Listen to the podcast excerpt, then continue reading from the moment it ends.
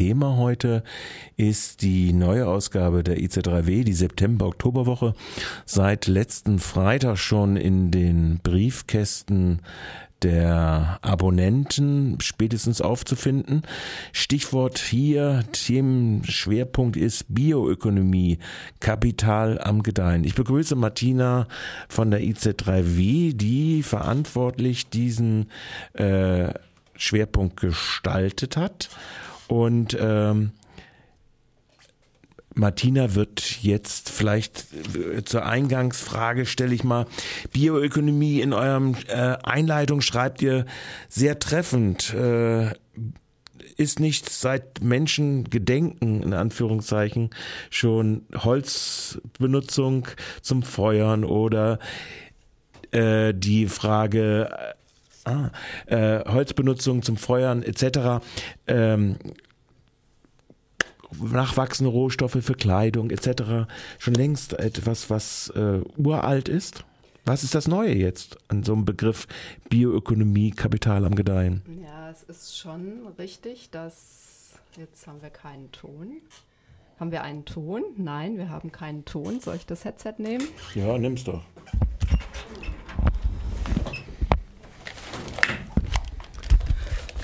Haben wir jetzt einen Ton? Ja, jetzt haben wir einen Ton. Sorry, also hallo Michel, hallo liebe Hörer und Hörerinnen. Schön, dass du mich noch hierher eingeladen hast, weil das Heft ist ja jetzt schon seit über einer Woche im Briefkasten der Abonnentin. Ja, was ist eigentlich der Unterschied zu dieser Wirtschaftsweise, sagen wir mal, vor der Erdölgesellschaft? Das stimmt, da ist auf alle Fälle auch alles, was aus dem Boden kam, jegliche biogenen Biomassestoffe, das hat man genutzt, ähm, Holz um zu feuern, Flachs für die Kleidung. Insofern ist die Frage sehr berechtigt, was ist jetzt das eigentlich Neue an der sogenannten modernen Bioökonomie? die Bioökonomie, um den Begriff vielleicht auch nochmal von der Green Economy so ein bisschen abzugrenzen, äh, ist eine komplette Umstellung der gesamten Wirtschaftsweise so auf sogenannte biogene Stoffe, auf teilweise nachwachsende Rohstoffe, sowohl die Herstellung ähm, als auch der Konsum von was auch immer, Energie, Nahrung, Kosmetik, Medikamenten, all das wird wenn die Bioökonomie sich durchsetzt, und da sieht es ganz nach aus, auf den sogenannten biogenen Stoffen basieren. Das heißt, alles, was auf Feldern wächst, in Wäldern wächst, aus dem Meer kommt, ähm, Bioreaktoren, in deren Algen wachsen, die wiederum teilweise genetisch so verändert werden, dass sie bestimmte Stoffe produzieren, die dann als Wert, Werkstoffe später ähm, verarbeitet werden oder in der Kosmetik oder in Medikamenten, in der, in der ganzen Gesundheitsindustrie weiterverwertet werden. All das gehört eben zum Bereich der Bioökonomie, der modernen Bioökonomie und unterscheidet sich insofern schon von der der Zeit, als die Leute noch mit dem Flug über den Acker gelaufen sind. Ja, aber sie haben auch natürlich äh, die Nahrungsmittelproduktion oder die Pflanzenproduktion oder auch die Tierproduktion schon lange äh, auch industriell sich unterworfen. Also so ganz sehe ich jetzt auch den Schub immer noch nicht da drin. Und vielleicht, du hast es mal schon angedeutet, noch mal ein bisschen präziser. Was ist dann äh, der Unterschied zur Green Economy? Gut, das waren jetzt zwei Fragen. Äh, gehen wir erst nochmal auf die industrielle Unterwerfung zurück. Das hast du sehr gut erkannt, weil unser Titel des Heftes ist ja Bioökonomie, Kapital am Gedeihen. Und das verweist auf alle Fälle auf die Tatsache, dass die Bioökonomie als eine neue Wirtschaftsweise der Zukunft in kapitalistische Strukturen sehr stark integriert wird was nicht gleichzeitig bedeutet, dass die Leute, die bioökonomische Verfahren entwickeln, zum Beispiel die Bioplastiktüte oder irgendwelche Trinkbecher, die im 3D-Drucker ähm, aus Laub hergestellt werden, das sind ja alles coole Ideen oder kleine Mini-Kühlschränke, die mit irgendwelchen Reststoffen gekühlt werden können. Super hilfreich für Regionen, die unter Dürre leiden, die nicht elektrifiziert sind, wo Menschen medizinische Unterstützung brauchen. Also es gibt da ganz viele tolle Einzelideen Ideen. Aber die großindustrielle Verwertung bioökonomischer Verfahren, das ist das, was uns in dem Themenschwerpunkt eigentlich beschäftigt hat.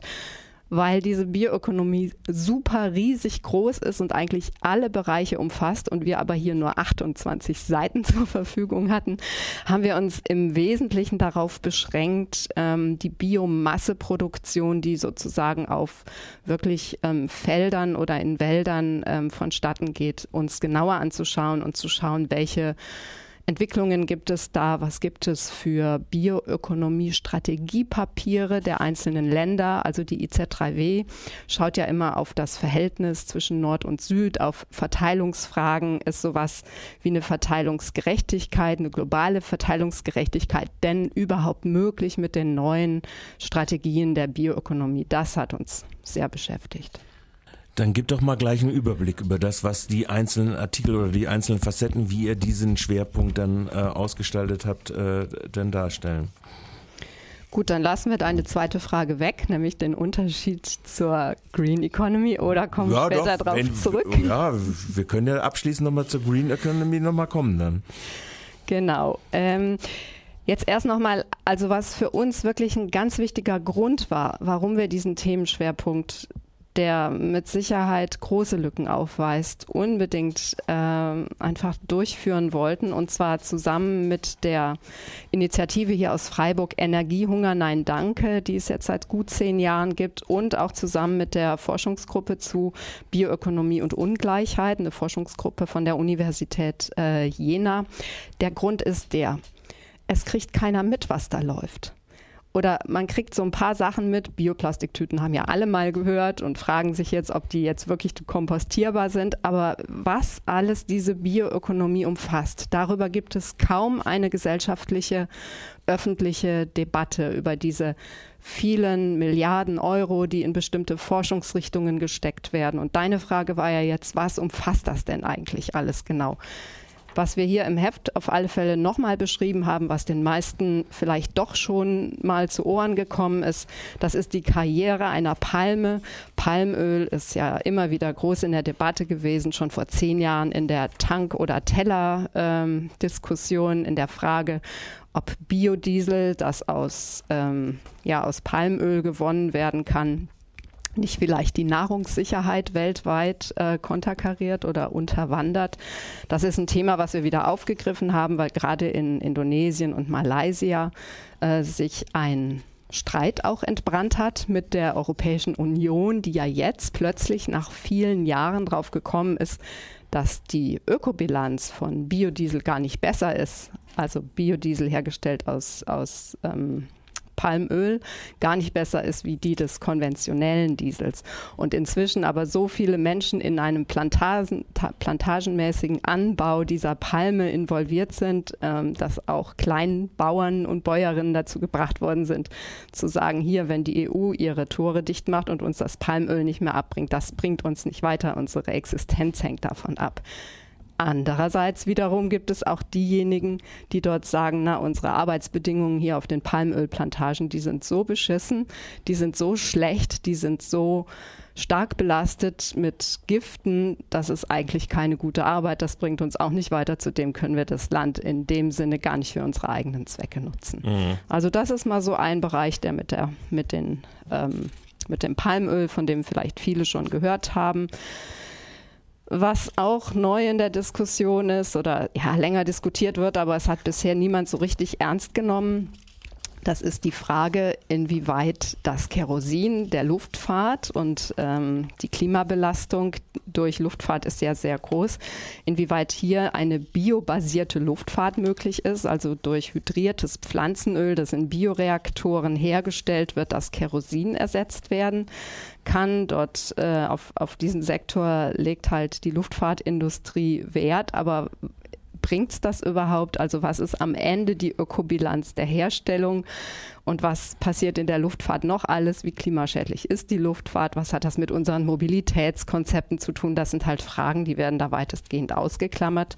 Und hier hat Almut Ernsting von Biofuel Watch aus, aus UK, die schon sehr lange mit dem Thema beschäftigt ist, nochmal genau dargelegt, ähm, welche großen Versprechungen mit dieser sogenannten biobasierten Luftfahrt in die Welt gesetzt werden, aber faktisch gar nicht gehalten werden können, wenn man sich den Begründungszusammenhang anschaut. Und der ist natürlich hochaktuell. Es geht um Luftschutz, es geht um Klimaschutz, es geht letztendlich um die Frage Erderwärmung, kriegt man das in den Griff oder nicht. Mhm. Das wäre so ein Bereich. Ein weiterer Bereich ist ähm, die Frage von Waldschutzprojekten. Also das Aufforsten von Wäldern, ähm, die ja sogenannte CO2-Senken sind, die also Kohlendioxid binden, also der Luft wieder entnehmen, ist ein Bereich, der auch gerade in der internationalen Klimapolitik sehr gepusht worden ist. Und wir von der IZ3W stellen uns dann natürlich die Frage, wo finden diese Baumschutzprojekte statt, Waldschutzprojekte? Ähm, wer profitiert davon? Welche Menschen haben auf diesen Gebieten vorher gelebt? Welche Nutzungsrechte von Land werden damit vielleicht beeinträchtigt? Und so weiter und so fort. Also insgesamt einfach noch mal kurz eine Essenz auf den Punkt gebracht dieser große weltweite Nachfrage nach Biomasse, sei es für den Verkehr, sei es für Wärmeproduktion, sei es für Materialien und Wertstoffe, Kosmetik, Nahrungsmittelindustrie und so weiter, die steigt durch die Bioökonomie, die ja mit Millionen Forschungsgeldern gepusht wird, derart an, dass Land, Feld und ja, jegliche, jegliche Flächen, auf denen das angebaut wird, die werden knapp.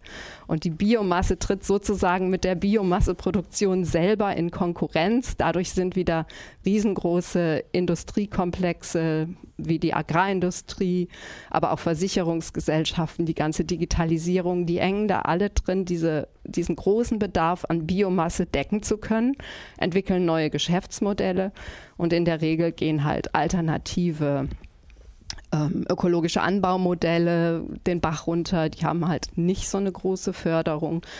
Der Kampf um Land, wer besitzt welches Land, wer hat die Kontrolle darüber, wer bestimmt, was wo wann passiert.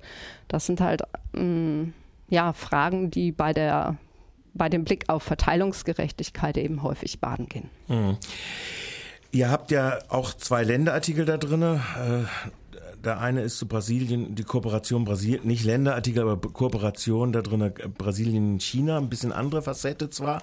Und dann nochmal Paraguay, Anschluss an diese großräumige Bioökonomie.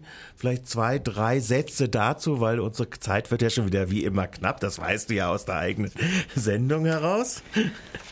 Naja, Brasilien ist ein Land, das schon sehr, sehr lange auf den Bereich der Bioökonomie setzt, vor allen Dingen im, äh, bei Bioethanolproduktion, aber auch bei ähm, anderen äh, Sektoren, die damit zusammenhängen. Äh, China ist ein weiterhin sehr großer Akteur der sich nicht explizit als Bioökonomieakteur weltweit profiliert, aber doch in dem Bereich auch aktiv ist. Und ähm, der ganz interessante Artikel, wo es um die Beziehungen ähm, von Fabricio Rodriguez, um die Beziehung zwischen Brasilien und China geht, der zeigt, exemplarisch etwas auf. Von daher ist es kein Länderartikel. Er zeigt ja, ja. nämlich exemplarisch auf, inwiefern diese Kooperation im Bereich der Bioökonomie nach außen hin schön geredet wird und auch in Teilen passiert. Es gibt da auch eine Konkurrenz und eine Zusammenarbeit. Und das Ganze passiert aber parallel zu der gesamten fossilen Wirtschaftsweise. Bergbau, Abbau von Kohle, ähm, was auch immer mit der erdölbasierten Wirtschaftsweise zusammenhängt, tritt dadurch keinen einzigen kleinen Schritt zurück. Es läuft einfach parallel und insofern zeigt dieses Beispiel ganz gut auf, dass erstmal über eine unglaublich große Distanz von Lateinamerika bis nach China, wo ja auch dann viel Biomasse als auch erdölbasierte Produkte transportiert werden, schon allein durch den Transport das Versprechen des, des Klimawandels gar nicht eingehalten werden kann, ähm, dass aber eben auch sowohl diese erdölbasierte mhm. Produktionsweise als die biomassebasierte Produktionsweise parallel laufen. Es ist sozusagen eine neue Seite im Heft der Produktionsmöglichkeiten, aber die Versprechen, die, die damit oder die Hoffnungen, sage ich auch mal, äh, die damit verbunden sind, die scheinen sich eben nicht so zu realisieren. Dann gehen wir noch mal ganz kurz, sage ich jetzt mal, einen kleinen Überblick noch mal zu anderen Artikeln. Äh, Regressionen, ihr habt auch aktuelle äh, Artikel, äh, Regression in Nicaragua geht ihr, äh, verhandelt ihr auch in dem Heft.